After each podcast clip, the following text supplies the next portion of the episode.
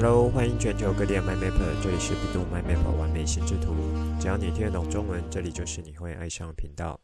在完美心智图频道，你可以找到属于你自己的心智图样貌，可以更有效的使用心智图，喜欢上心智图。更重要的是，让你可以开心的玩乐心智图，画出你心中最美的心智图。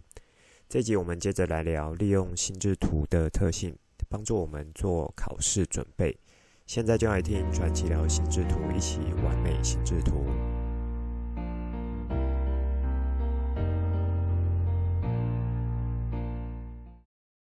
欢迎全球 MyMapper 准时收听完美心智图频道。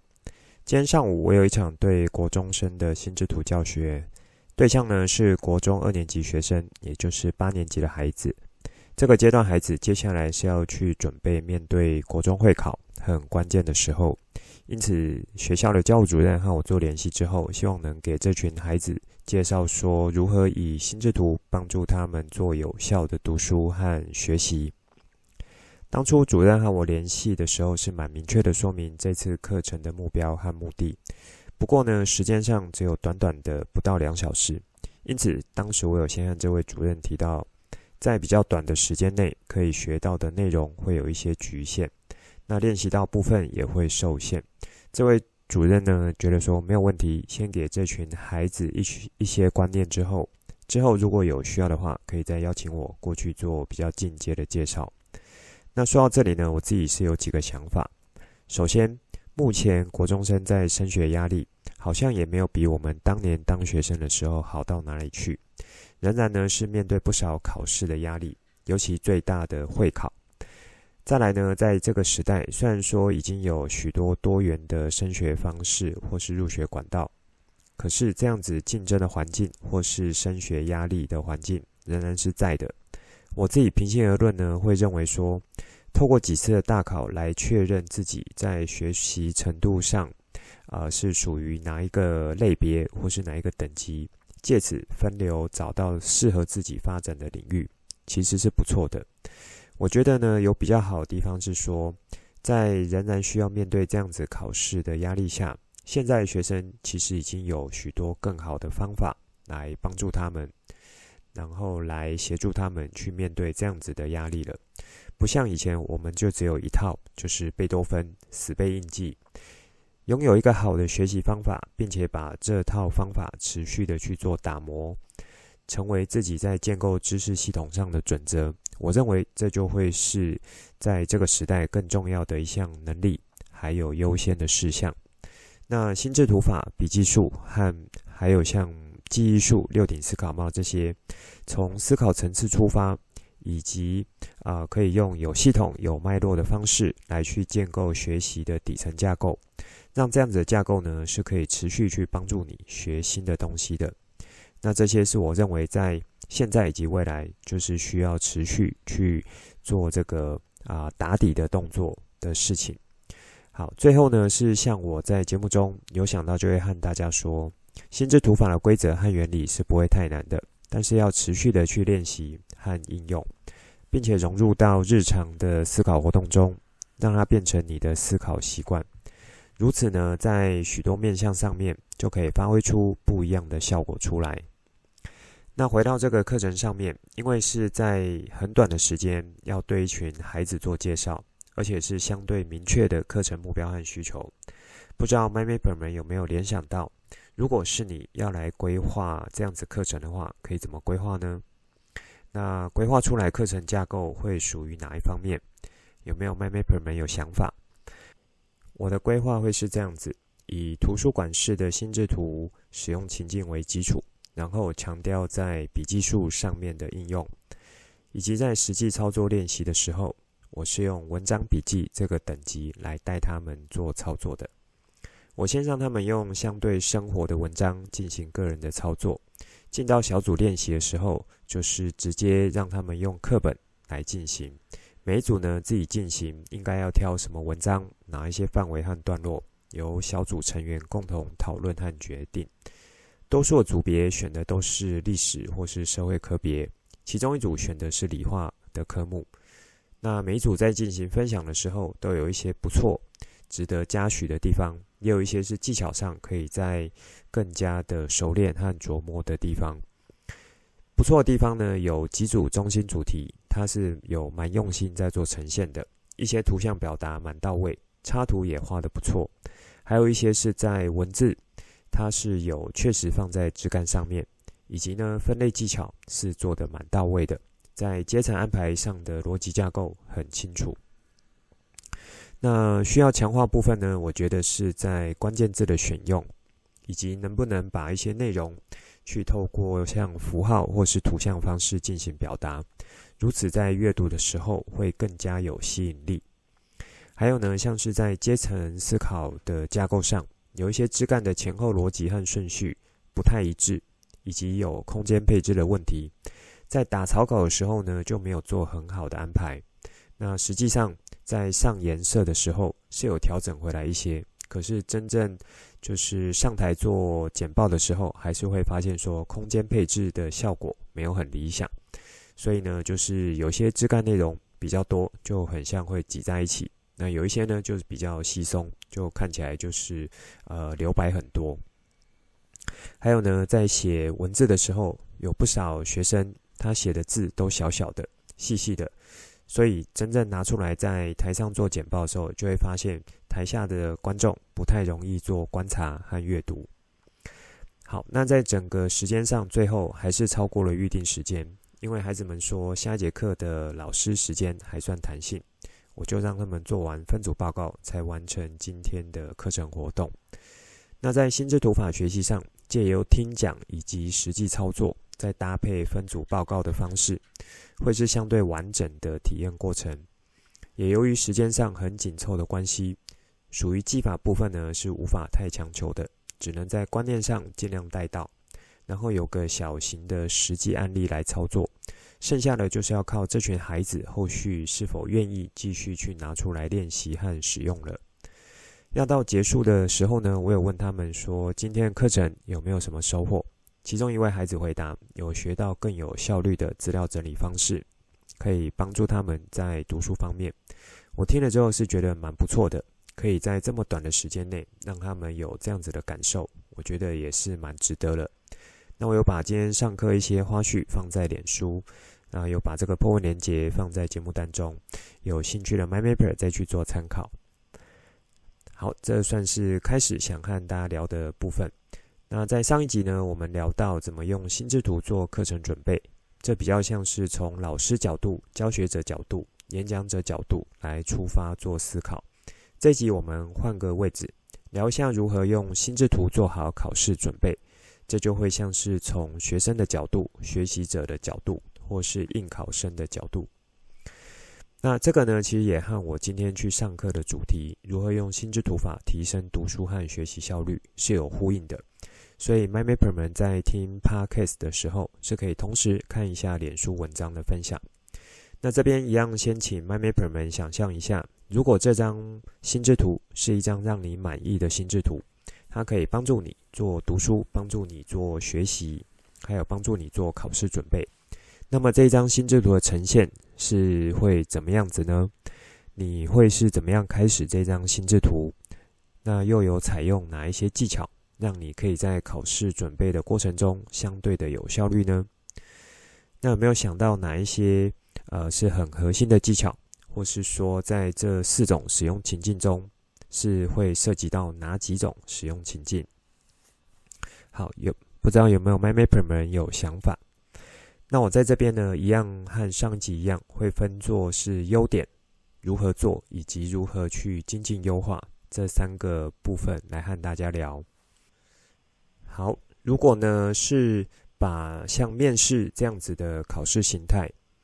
当成是像演说这种表达简报的一种方式的话，那么其实 My m a p e r 们呢是可以把上周在做课程准备这样子的呃一些概念和这一周的节目做一个连结，因为它背后在运用心智图法的技巧会是蛮类似的。好，这是比较特别，如果把面试也当成考试准备。这样子的角度，那说到这里呢，有没有 MyMapper 们有被电到一下？原来一些应用场景用心智图打出来的招式，它核心的东西还真的是一样的。依照面对的场景、情境和状况所产生出来的变化和呈现出来的东西，外人看起来好像是不一样，但是它背后运作的理念和运作的技巧其实是完全相通的。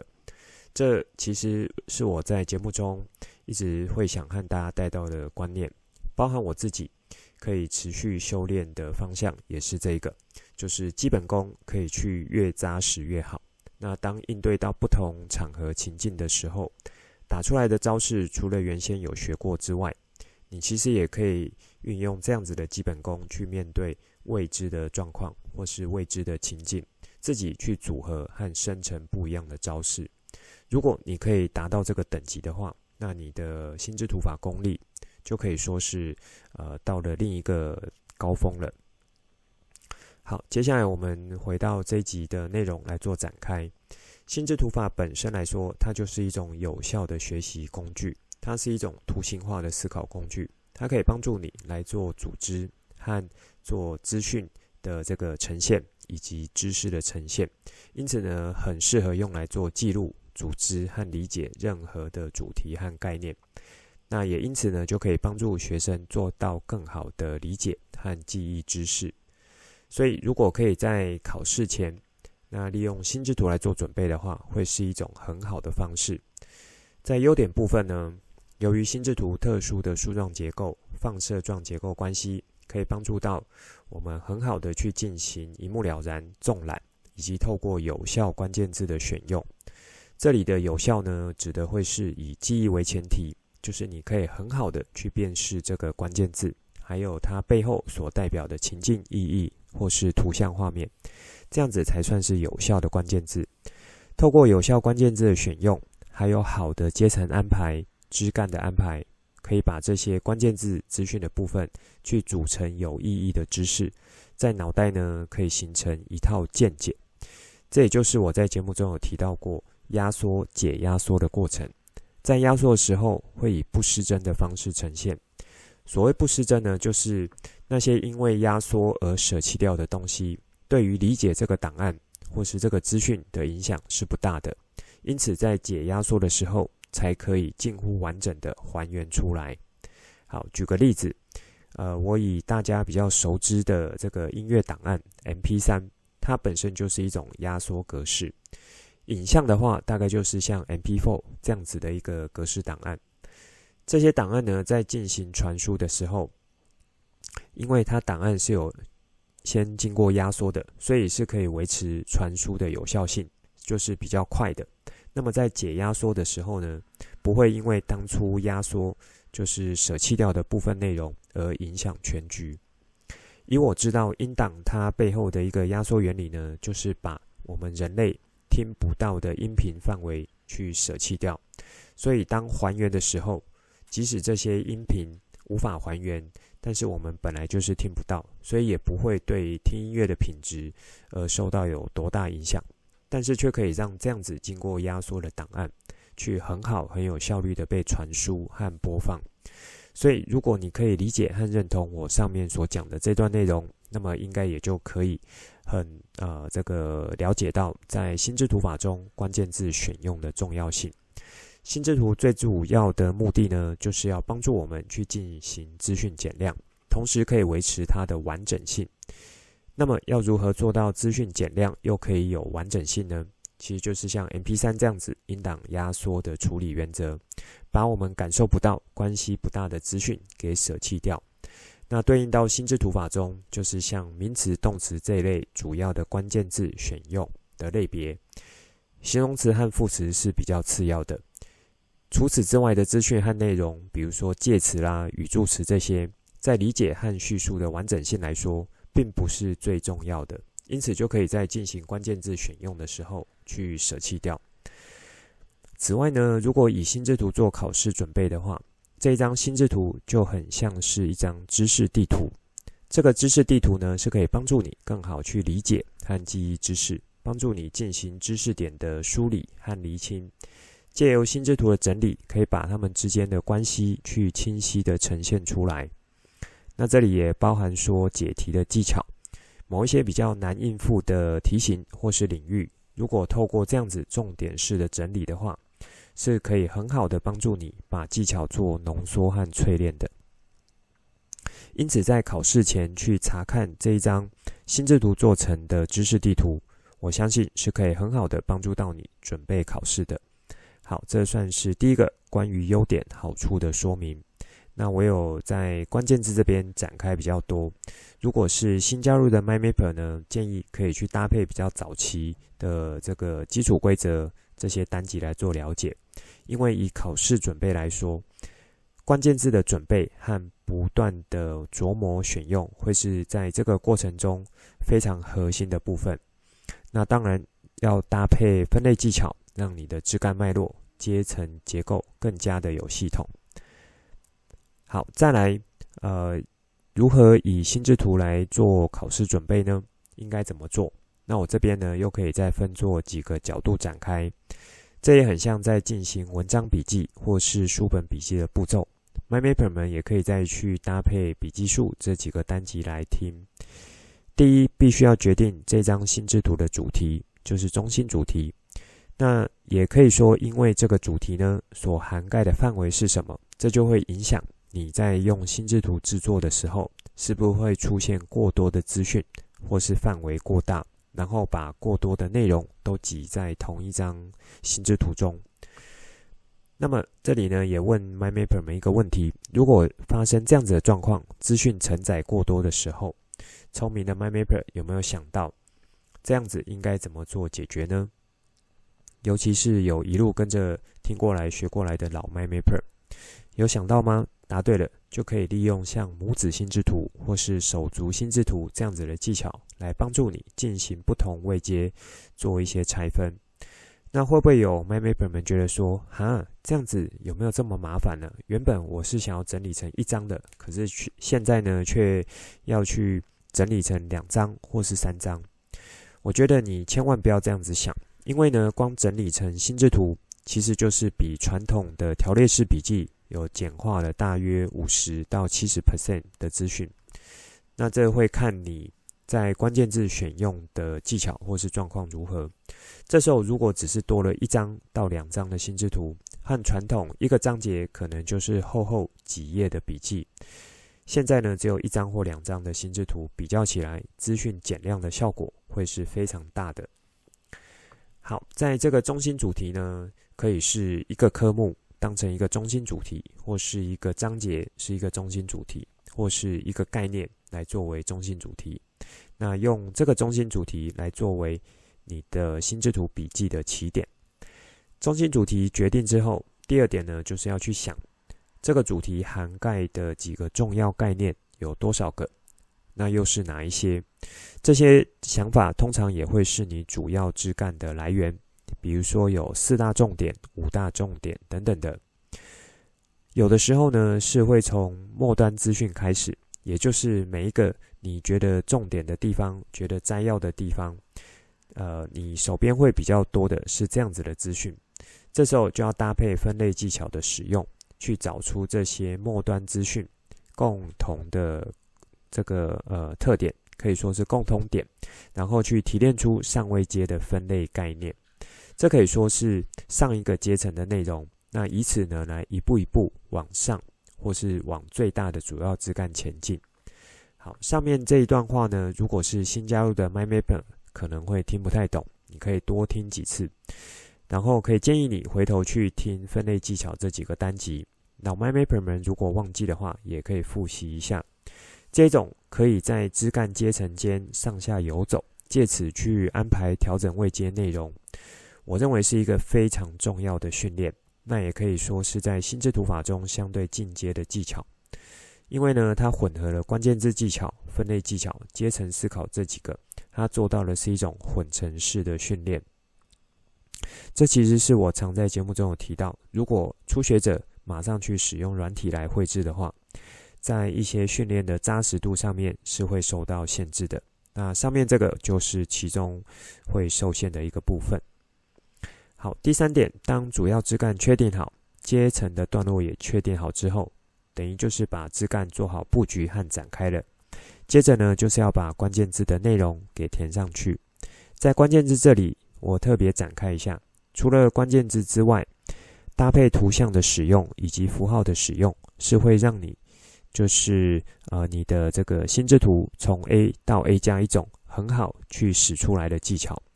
也就是说，在文字和图像的转换这个技巧的训练，